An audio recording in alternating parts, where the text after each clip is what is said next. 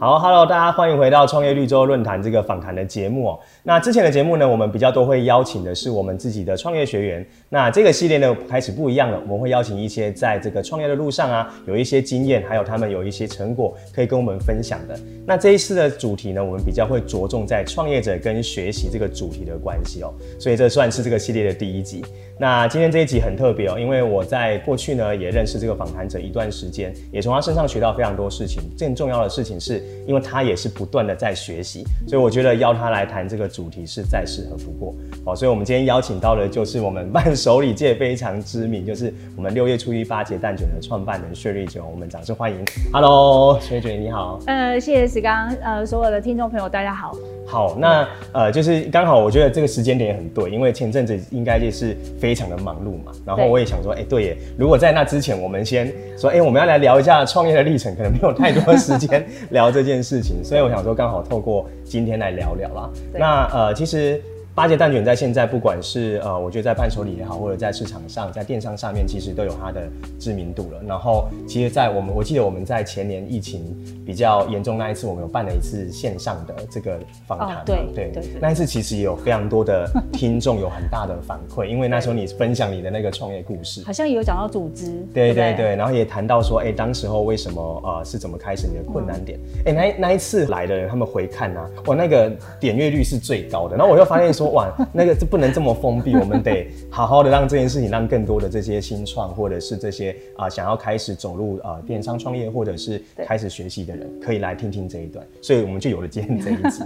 好，谢谢，我很谢谢第一集在学习的访谈先访问到我。嗯真的很荣幸。对，因为其实你在我心中就是一个学霸的概念，你知道吗？就是你知道，我们跟观观众朋友讲一下，你们也可以去看薛玉姐的那个脸书啦。就是我就会觉得说，哎、欸，我们自己做教育，我们自己也很努力学习，可是又看到说，哇，这些前辈怎么也一直在学，都没有停的意思，然后就觉得哇，那我们真的要，其实带给我们很多的激励啦。我说，我觉得也可以透过这个影片的访谈，让更多人也知道说，哦，原来这件事的重要性是在这里。嗯对，那我们就开始有几个问题要来跟你聊聊，这样子。是哦，那我觉得第一个问题是，呃，可能很多人觉得说，哎，八戒蛋卷跟六月初一这个品牌，它的呃时间其实并不是一个已经非常久的品牌，可是好像在一开始就，哎，好像有拿到很不错的一些佳绩，这样。那我觉得也可以透过这一次的第一题，让大家知道一下，就是，哎，当时候你觉得，呃，可能大家不知道你的过去的累积啊，你可不可以简单说一下，说当时，呃，你创了六月初一的过程，你。呃，你觉得你自己做对了什么？跟你过往其实有哪些是造就你觉得你现在可以呃，在一开始就可以创造出一些成绩，到现在越来越顺这件事情，哦、嗯，是不是可以跟我们分享这个故故事？没问题、嗯。这个问题真的非常的大，但是它也很重要。嗯、对，呃，如果以创业来讲，可能今年是第二十年，嗯、那么呃，八节蛋也其实是第五年。那这样大家都觉得五年的时间，它为什么可以做得那么好？嗯、可是对我来讲，它是二十年、嗯，对不对？那我们再说创业可能分两个阶段，第一个阶段是零到一，那第二个阶段就是你有获利模式之后，那你的一到十要怎么走？对。那零到一大家都知道，它可能有机运、有贵人、有天时地利，对不对？可是对我们来讲，我觉得如果要成为一个好的创业者，对，应该在我们很年轻的时候要先立定志向。对，我要做一个呃生意人，还是我要做一个？事业家，它不太一样哦。哦。第二个是我们立定志向之后，其实就是一连串学习的路。所以我可能从当老板的第一天开始，他的学习没有停止啊。嗯。比如说，我我们跑业务我做了二十年，所以我的累积的比较好的表达能力、跟逻辑、跟沟通。嗯。那我行销的领域我累积了二十年，所以我就很知道通路，很知道消费者行为，很知道每个行业的营运模式，它可能成功的点在哪里。经营管理的书可能看了。二十五年，嗯、那那个杂志订了二十年，哇，有没有有没有这个都很长，这些累积都好惊人，就是每一个累积可能都超过十年、十五年、二十年。那当我们一直累积、一直累积，你不知道老天爷什么时候给你机会、嗯。可是当他给你一个大机会的时候，如果我前面没有累积，那么我是握不住的。每一个你觉得很重要的，我们要一直扎根，一直扎根，一直扎根，然后一直耕耘，然后一直到，嗯、呃，如果你遇到一个好的机会，那我们就能够把过去十五年的能力、思维、你的方法，然后你的执行力，就用在你现在这个品牌上。所以它对我来讲不是五年呢，它是二十年的路。我我觉得这个第一题就有非常大的 意义在，就就不好意思啊，观众，就是我身为呃 就是讲师，常常最喜欢做总结，就是我刚才提到一个很关键的点是，大家认知的五年的这个新品牌，可是其实它背后的底蕴是已经有二十年的累积啊。那我觉得有一个很重要的点是，我刚才听到有阅读，嗯，有实战，对，然后有上课，对，然后再来就是。把它这些养分用到新的品牌上。对。对，然后我刚才有听到一个有趣的点，我想要延伸问问看，就是你刚才有提到说，哎，那我们到底年轻立定志向是要做一个生意人，还是一个事业家或企业家？嗯、那这两个薛玉姐是怎么样区分这两个的不同？我们阅读的量比较大。对。我们看很多那个成功者的传记，嗯，那成功者会写传记，基本上他都是一个事业家，嗯、他会有他的使命，他的愿景。他人生的蓝图应该是为社会做一些贡献。对。可是如果我们做一个小店面，一家店，那他就是一个小小的生意人，他其实是不太一样。嗯。那你学习的东西不一样。然后生意人可能我们经营的规模比较小，可能我们动靠的是劳力，他没有那么大的组织。嗯。然后我日出而落，日落而息。可是我如果经营一个组织，那么我脑袋的东西要不一样。他可能要有经营管理的观念，他可能要有组织，要有领导能力，要有管理能力。你要知道怎么建立规章制度。嗯、你对企业的永续要有想法，对于社会责任，可能它也是呃你品牌延续很重要的价值观。嗯、所以它不一样。其实如果我们我们阅读的量比较大，你从很多的呃企业成功企业者的成功思想，其实这些东西都大家想的都一样。嗯，对不对？所以我们很年轻就立定，那我应该是成为那样子的老板，而不是呃一个小规模的老板。那我们对我们自己的要求跟栽培，它就不一样。嗯，如果没有那个价值观，你如何去走过很漫长的创业路？嗯、哦，那个价值观其实很年轻，应该就要很清楚，不然你没有办法克服。重重的困难，真的，这倒是真的。对，而且你刚才也说了这个区分点，我觉得也间接解释出了很多的所谓的生意，做小生意的人，我后来发现，就是当他们想要跨出来，他们可能接触到新的经营或者是企业管理的事情，对，他们瞬间会觉得说，哎、欸，我为什么这个我不知道我该怎么用？所以可能就是他正在透透过这个过程正在转换。对。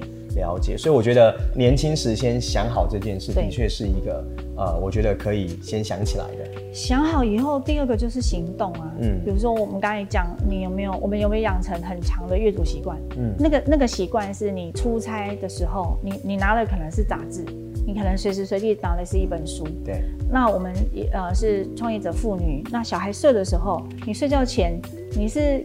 在看电视剧还是在看书？嗯，那这个是不是你漫长人生的习惯？嗯、那这个习惯又跟我们累积的思维很有关系。那思维变成习惯，变成行动，最后的结果它就不一样。没错，所以刚才薛瑞姐一直提到阅读，阅读这件事，不知道看到这里的你有没有开始汗颜了呢？赶快去把书拿起来哦。待会学习这一段我们会聊更多啦。但是刚才听下来第一题，其实与其说做对了什么，不如说是因为这二十年来早就造就了，其实八节蛋卷为什么可以呃崛起这件事。所以我我很喜欢这个故事，是因为很多人常常看的会以为是短期。他会说：“哎、欸，人家八节蛋卷也是五年啊，人家可以这样啊，我也可以啊。可是他可能忽略掉了，就是其实是前这二十几年的累积。哎，我觉得我我们自己在跟我们自己的学员聊，也是都说：哎、欸，其实你不要看人家表层上的东西，他可能呃水底下他在努力的 东西，对，那是我们可能没有看见的。是，对，所以我觉得这第一题，我其实因为我知道这个故事，所以我觉得一定要分享给大家，就是我们不能只看到表层，而是。”他付出过什么？这件事情反而是我们可以去学习的地方。对哦，那我觉得第二题也是大灾问啊。可是我觉得这个问题由由您来说是最有震撼力，就是这二十年来你的创业历程里面，你觉得曾经让你印象最深刻、最挑战的事情会是什么？哦，这个很难，可能处处都挑战。对，但是我觉得如果以本性来讲，嗯，或者是创业者来讲。最难克服的，我如果把它归纳起来，可能几件事。嗯、第一个就是，呃，我们在营运模式还没有起来之前，我们都会遇到资金周转。那资金周转除了去跟银行那个不动产来去贷款、信用卡贷款，到最后这些都没办法的时候，最后一关你要去跟朋友借钱。嗯、哇，那我的脸皮很薄，对我来讲有点困难。那跟朋友借钱这样一段路。那你的价值观是什么？你要如何开口第一步？然后你要如何让啊、呃、公司能够营运下去？所以那样借钱对我可能有大概五年的时间。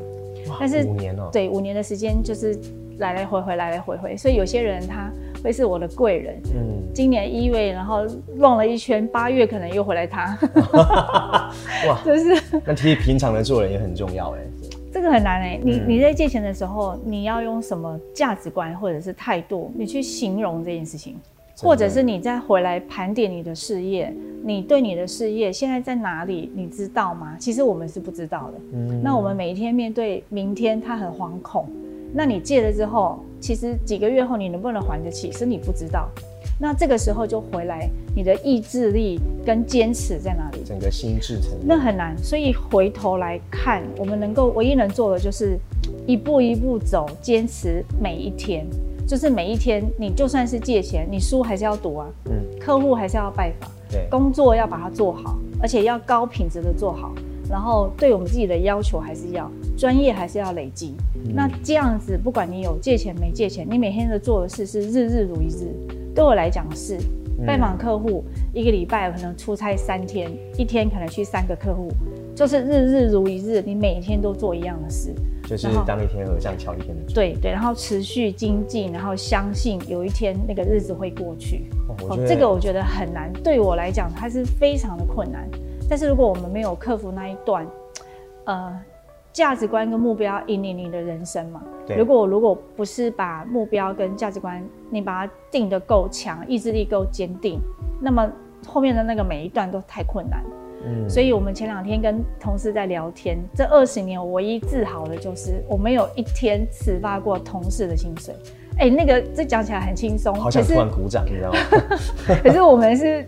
可能要去借钱发薪水跟发年终，户头是都没有了，然后才开始过自己的日子，这很难。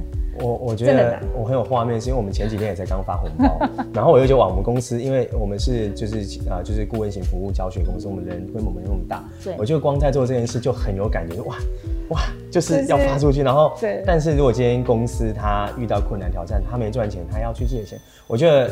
观众这些经营者应该知道，你可能光跟银行借钱，你都借个六七十、一百万，你都觉得很有感觉。可是五年的时间，而且我我印象有一次，记得我跟你聊到我们课程的事情的时候，薛瑞觉得我说，哎、欸，其实给他们一个挑战啊，每个人先去跟大家、跟朋友借个十万、二十万，我就觉得，哎、欸，其实是有他的道理的。要开口，就是第一个你要克服你的。你为什么要做这件事？对，那你要回头来再检视我们的创业路，你的心情有多坚定？好，这是我觉得第一个困难。第二个，第二个是，呃，我们不是常在负债，可是你在员工面前，在你的家庭面前，你能够呈现的是一个平稳的还是焦躁的？这这个状态，这个也是很难。比如说，我们白天很忙，可是我们回家还有小孩，还有小小孩，然后小孩小小孩在吵架，你要不要大吼大骂他？对不对？所以那个角色，我们要如何随时随地安于角色？嗯，所以这个过程中，可能我有一次学习到，哎，我在小孩面前，我应该是他的全部，是妈妈。但是创业的疲累，那是我的事。所以，我们如果有人打电话到公司追债，那你要如何去跟你的同事解释？呃，哎，大家要安定，哎，其实这个都 OK。然后你回到家，你要放下你白天的焦躁，你一样要把例行性该照顾的照顾好。第二个，我觉得最难的是平稳每一天你的情绪。讲、嗯嗯、起来很简单，但是你在深入其境，他他在地狱里面，我觉得他在两个地狱里面。创业它是一个地狱，然后当小孩子的保姆这件事，它也是一个另外的地狱，两个加在一起，它就是。交杂，那你自己的身心状态是非常非常重要。嗯，这里又回到，呃，如果你书读很多，你的价值观真的会比较清楚，嗯、就是你能够安稳的过每一天，就是你能察觉你自己的状态，才不会被情绪带走。对，而且这个话也不止在可能这时候说，我其实在呃，我们之前有去呃，不管是邀受访或者是什么，我其实都谈过。我觉得，呃，现现在的呃创业者里面，我会更。呃，敬重女性创业者，因为我妈妈也是创业者，然后我就觉得，哎、对，回想起来就是妈妈这个角色，因为我说句说句实话，这不是全部，但妈妈对于孩子成长过程中的投入跟定位是相对于爸爸来的更多的。然后我觉得今天，因为我们自己创业就知道，哎、欸，创业了，然后你又要变成妈妈，那有的时候你又是妻子的角色，也可能是女儿的角色，在很多的角色切换的那个状态，其实有些人如果他像您说的，如果他没有去察觉好，他混在一起那个情绪，可能就会在某一个点爆开，那就很很惊人了。我我常说创业路是盖章路。Okay. 就是要盖好盖 满，所以。对，所以有很多创业者，大家可能要会失眠，嗯、会食道逆流，然后 对，对就睡不着，然后有的呃甚至有一些比较严重，他会忧郁症，嗯，对，然后有的会呃呃什么神经就失调，免疫系统失调，所以就是然后借钱。对不对？这个这个几乎就是好像盖章路，对，盖满盖好盖满，然后你完成这个创业的人生。然后接，然后就是挤满这个塔 这样。那我我可我觉得你你很厉害，就是你其实呃，就是我认识几年来，然后每次跟你对谈，我都觉得哎，你很你的能量很 peace，就是很稳定。可是其实你却肩上在。当下的东西可能是什么？我觉得这也是我们想邀请这些前辈来跟我们分享的原因。因为也许我们自己啊、呃，觉得现在啊，我也很辛苦或者怎么样。可是你知道，有时候痛苦是比较出来的。然后你看到他这样，就说哦，我们好像这也没什么，我们应该要更努力一点。对，我觉得这是一种砥砺的效果啦。对对，所以。我觉得您您您讲的挑战，我就很喜欢，不会只是表层的东西，它反而最终是回在我们的内心状态跟角色切换，以及你的价值观有没有平稳、清楚自己的状态。那刚才讲两个，一个是要借钱，第二个是要平稳的情绪，第三个最后一个就是。嗯，我们没有办法预期创业那条路是五年、八年，还是十年，还是二十年。嗯，嗯，那么如何去坚定那个目标感，然后持续平稳的一直走下去？这个漫长的路，我们如何去坚定那个目标感跟行动力？我觉得这个也很难。嗯，到底是五年才会成，还是八年，还是十五年，还是二十年，还是老天爷是七十岁才给你机会？面对未知，对你那个未知，你你要用什么心态，然后一直平稳的走下去，然后相信你会走到那里。嗯，这个很难。那你为什么不是四十岁的时候放弃了？为什么不是负债千万的时候放弃了？对，这个很难。就是你如何要坚定的目标感，也我觉得也很困难。心理素质的这个养成，我觉得每个人在面对这件事情不太一样。你你自己会觉得你自己的。调整，或者是说你是怎么去面对这么多多重的压力、跟未知、跟可能的对人的那种恐惧等等，你是怎么去调试这件事？我觉得，如果对年轻创业者，这个最难是我们看不到未来的全貌。没错。可是如果我们读大量的成功者的传记，或者是经营管理的书看得多，那其实会发现。这个大概是必经之路，嗯，好，好像每一个人这个都是必经之路，OK，对不对？他的成功的旅程差不多，只是有的人五年，我觉得八年，有的十年，有的跌倒了然后又起来，可能是十五年，OK。所以那个路哈，如果我们有一条必经之路在那里，可能那个创业者的天性，他知道他就是勇敢的走下去，嗯，就是到六十岁，他可能也是继续这样走。所以等于其实要。也要多看一下。对，我们要先看比较多。如果我们没有到那个愿景跟蓝图在那，我们回头只有从底层小小的看，其实每天的那个焦虑就焦虑不完了。所以等于是，那我听到一个关键就是得拓展自己的视野。对对。阅读的视野、旅行的视野、人脉的视野，对于挫折、恐惧的视野，可能都是。嗯，那我觉得这个就直接 接球到下一题。为什么要这样设计？因为挑战，你刚才也讲到这个，我觉得下一题就很直接，就是因为您刚才一直提到阅读、阅读这件事情。那我觉得的确需要透过大量的学习，然后才有办法成长，让自己的视野变广，更能面对这些难题嘛。那我想要问问 Sherry 姐，你自己在这二十几年来，你的学习之路上，你你是透过哪些管道来做学习呢？可能刚才有讲到有阅读嘛，那你自己还有哪些学习的一些心法或者是方式，可不可以跟我们分享一下？我觉得大概是两个方向，第一个方向是，呃，创业者的天性，他应该就是比较。比较积极，然后他是成长心态，嗯，所以一路一直学习，他应该会有专业上的学习、管理上的学习、行销上的学习，嗯、这个应该是他天生就知道。我觉得我是啊，就是你这个开悟跟人家比较不一样一点。我觉得是我们，你看了很多呃成功者的传记，每一个人都讲一样的话，嗯，对不对？其实是啊，嗯、那我们就应该变成是那样，它是一种生活习惯。嗯、然后第二个，我觉得是更重要是。创业者可能要打开一种觉察、觉知，我们现在的路走到哪？如果我是零到一，嗯，那么我现在的阶段也许是大量的读书，然后更有行动力。当我遇到那个问题，我要直接去解决，嗯，可可能是要这样。可是当我们呃有营运模式之后，我们要开始走组织一到二的时候，有可能我们都开始需要专业者，需要顾问，然后需要。看到问题，然后直接面对问题，然后引进更多的资源进来。它其实不太一样。嗯、如果呃我们在求生存的时候，其实没有钱，他还在找营运模式。可是那时候大量广泛的学习，它是必要的，因为它是一种通则。有没有那个创业者他不用管财务的？应该是没有。有没有创业者他是不用管营运模式？应该是没有。有没有创业者他不用管现金流？应该是没有。嗯。所以这这种东西，我觉得是基础的知识。可是当我们有一个组织的规模的时候，哇，它又是另外一个坎。我们人数越来越多，它又牵涉到组织，又牵涉到领导，又牵涉到公司要建立呃整个规章制度，它可能又要有人资，什么通通都要进来。真的。可是我们也不会。可是我们打开觉察，知道我现在需要什么，我就可以去找到适合的人来协助我。嗯，所以其实等于是领导一个过程，是要先确保他活下去的这件事嘛。那等到要扩大，你就要开始学会怎么找资源。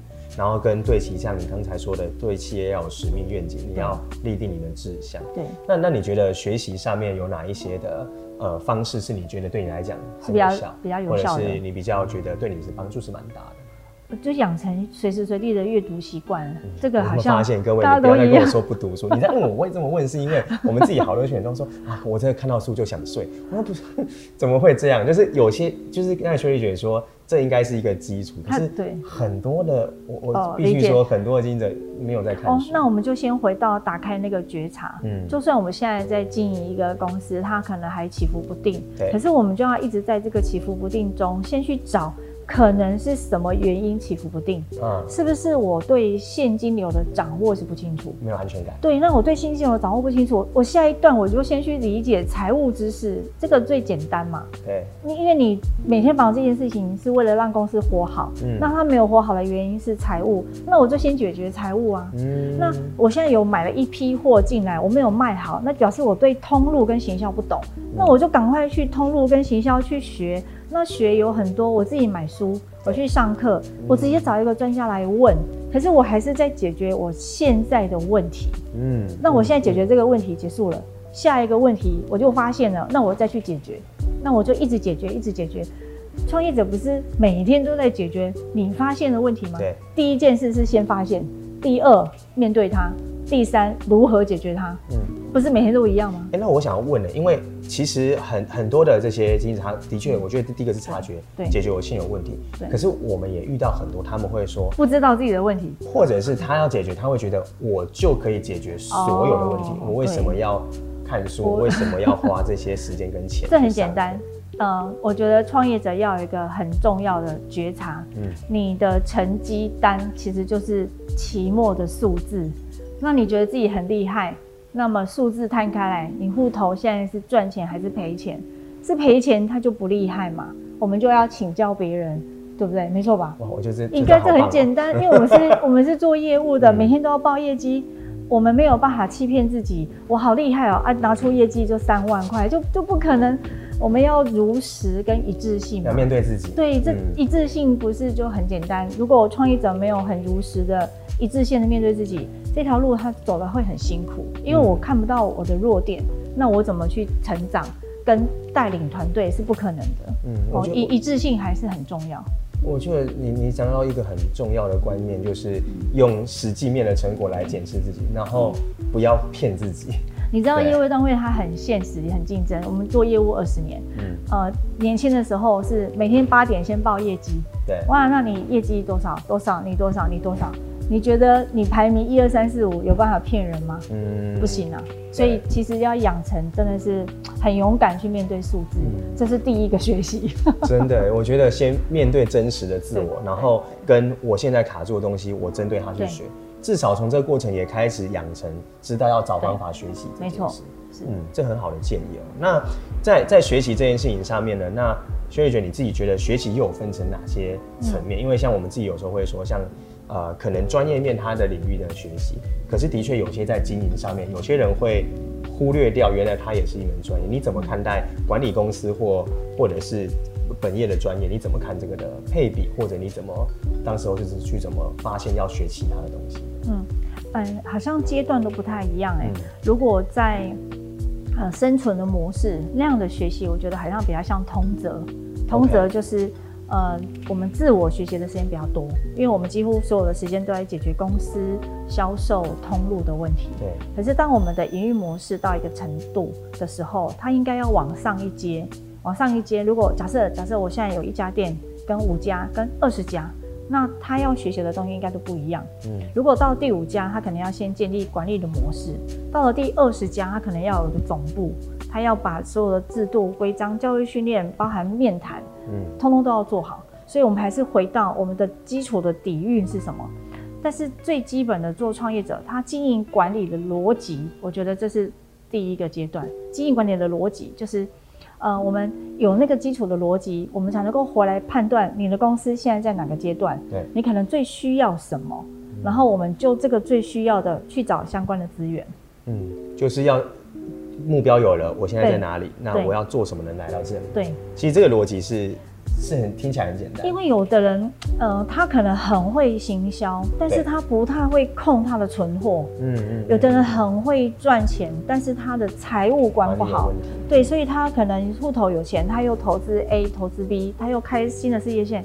可是如果没有基础的管理逻辑，你开 A 跟 B，其实那个底层还是回到你的组织架构有没有架起来，嗯，然后你的现金流的周转是够的吗？有的人他转来转去，他以为生意很好，但是那个营运模式有可能他收钱是九十天以后，收款太慢。对，所以你要如何回回到你知道你的营运模式最重要的是什么？嗯，我还是回到很基础的经营管理的逻辑要先有，我们才能够有下一步吧，嗯，对不对？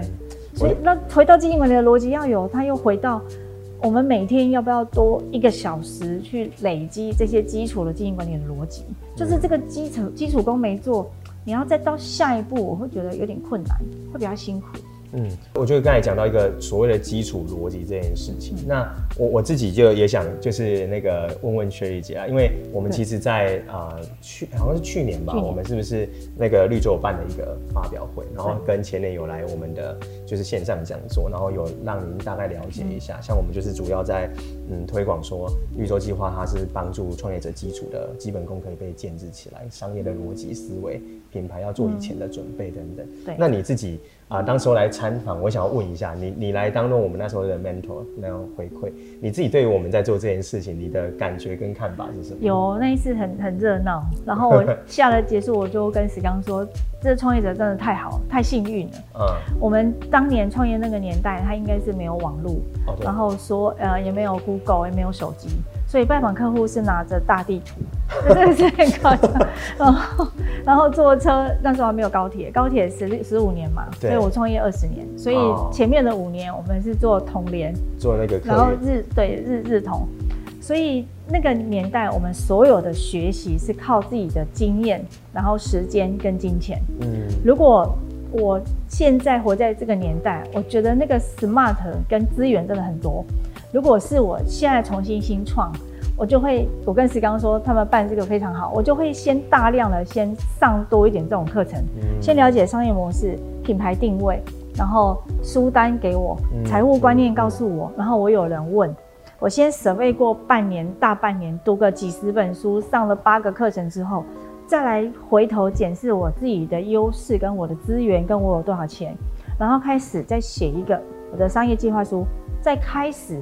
我觉得成功机会会比我们当年还要大，对对对。我们是花时间，对自己的脚、自己的钱在走自己的创业路，是没有网络的年代，嗯，没有那么大量资讯的年代，也没那么多书的年代，也没有那么多创业讲师的年代。嗯，二十年前什么哪有什么创业讲师？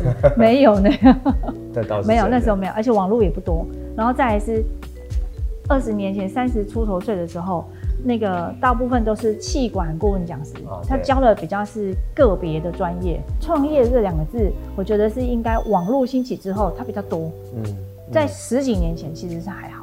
嗯，对，的确是，所以等于是那时候有让你感受到这个非常好，就是我还鼓励说这个课应该多开，应该北中南都开。其实也不瞒大家说，因为我们后来去年做那个精装版到台中，就是因为 Sherry 姐促成的。我那时候去找她的时候，她跟我说：“哎、欸，你不觉得台中应该来一个？有些创业者他可能要的是更快速实干班这种，我们就真的做了一起，哎、欸，真的就是得到还蛮好的回响。如果有。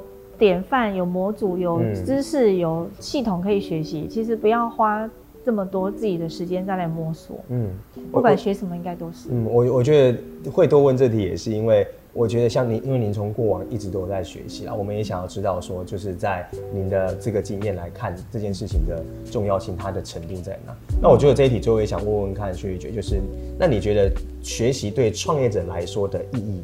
如果这一题让我来讲，它几乎就是斩钉截铁。呃，如果要创业路要走得顺利，没有学习的心态，我真的觉得它很难。嗯、应该是说，如果我们靠运气，它可以走两年、三年。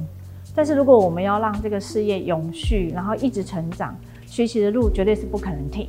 嗯，我们会面对产业的环境的竞争，面面对同业，面对物价上涨。面对现在的人，他的心态不一样，然后政府的法令不一样，然后如果我们我们没有让组织一直成长，我们领导力没有去学，管理没有学，没有一直精进，他就没有办法在公司有一个正向的循环。嗯、你一定是公司有赚钱，你才能够把福利做好，福利做好才能够请到比较好的人才。对，那如果没赚钱、没人才，公司要成长，它也不容易。嗯、但是你要让他赚钱、有人才。我自己要在这里成为典范，对，不然我怎么要让优秀的人才在我的公司工作呢？嗯、如果我自己看起来他就是一一般普普普通的，那谁会来愿意？对，他怎么会吸？他觉得啊，这个老板熊用功，有回来。所以学，所以这个学习是创业者他的学艺吧？嗯、我觉得他应该是一辈子的学艺，是不可能不学习能够把事业做到大的。我觉得是这样。嗯，非常有说服力。除非有。有没有人他是真的是运气非常非常好？我不知道，我没有看到。对啊，我我没我没有看到，对对对，他一定是一直精进自己的。认同认同，因为人家说啊，企企业长怎样，其实跟经营者有很大的关系。对，这题我觉得用在这边做总结实在太有力道，我觉得已经值得值回票价这一集。对啊，那最后啦，最后的一题了，就是中间聊了那么多，我想要啊，也在最后的时间也想要问问 Sherry 姐，就是以你的资历跟角度的话呢，在接下来二零二三年，你会怎么？呃，给一些像可能正在可能创业五年上下的，还是说他准备想要进入创业领域的人，你会给他们什么样的建议，或者是说在接下来的这这几年里面，你会有什么样的看法？嗯，哦，可能可以跟他们做一个最后的呼吁啊，或者是鼓励这样子。哎、欸，我觉得可能跟那个年纪有点关系，看不出来，就是就是呃，中年以后在看事情，有时候会走比较像哲学。嗯，我蛮喜欢的。什么意思？就是呃。也许我们年轻的时候，对于创业、对于经营公司，他充满不安定。对只是到了这个年纪，也许他的目标、他的愿景就更清楚。所以，我们还是回头来，应该还是日日都做一样的事，你坚定的事情。好，那现在这个时代跟未以前不一样，这个时代可能会多一个，就是我们更能够做策略联盟跟资源的整合。嗯，因为朋友资源会比较多，然后呃，外面的环境比较多，然后异业合作也比较多。所以跟以前的环境它不太一样，所以它有时候是不同行业它会创造出火花，然后不同的朋友的类型它会有不同的合作跟火花，所以会多一段跟以前不太一样，可以互相合作的机会比较多。然后回到经营本身，它应该就是。日日如常，每天都做一样的事。嗯，我觉得这边也呼应我之前看那个稻盛和夫，嗯、当时候他也说到，就是你只要愿景目标定门明确，你就认真把每一天做好。对，每一天，然后应该是高标准的每一天，嗯、追求卓越的每一天，有质量的每一天。对对对。哇，这个实在是太勉励了。所以各位，那个呃，我觉得最后这一题其实呼应在学习上面，包含在自己的所谓的日常的基础的奠定啊，就是刚才讲的扎根到扎根。好哦，那我觉得，我觉得呃，先从每个月每天先读一小时的书开始。对，大家就是 Sherry 姐已经给大家功课了，每天至少一个小时的时间阅读。我觉得阅读很重要啦，因为我以前不是一个也爱阅读人，但是后来发现阅读太重要了，你可以缩短很多你那个认知的那个范围。嗯，因为知识库在脑袋嘛，然后你在做决策的时候，应该就是会有更好的决策品质。没错。好哦，那我我虽然我很想要继续聊下去啊，但我怕那个到时候时间拉的太长。但我觉得刚才今天算是也非常的精华，在这个过程中去谈到学习以及在创业上的可能会遇到的事情。那也希望说呢，这一集就是大家可以听完之后呢，可以对你们的创业之路，或者是在接下来你打算投入创业这件事情，有很实质的帮助。那如果你有其他的想法的话，也欢迎在我们的影片下方可以来留言。然后，那如果收集有不错的一些问题，我也可以再来请教雪莉姐这样子。好哦，那呃，如果喜欢这个频道的话，我觉得你也可以把它分享给你身边也有在创业的朋友，或者是他即将想要所以自己出来做生意，还是那种刚才讲的 做生意很久，但是他没有啊、呃、走入到企业家，但他其实可能有这个想法的，我觉得都还蛮适合给他们看的。OK，那最后最重要就是要按赞、订阅、加分享，然后开启小铃铛，然后可以再 share 给更多人。今天真的很开心可以访问到雪莉姐，那也希望说在未来的时间里面呢，六月初一可以发展的更好，然后也可以影响到更多的后辈，可以一起的成长。这样，谢谢。Okay, 好，那我们就掌声谢谢雪莉姐来跟大家说个拜拜吧，拜拜。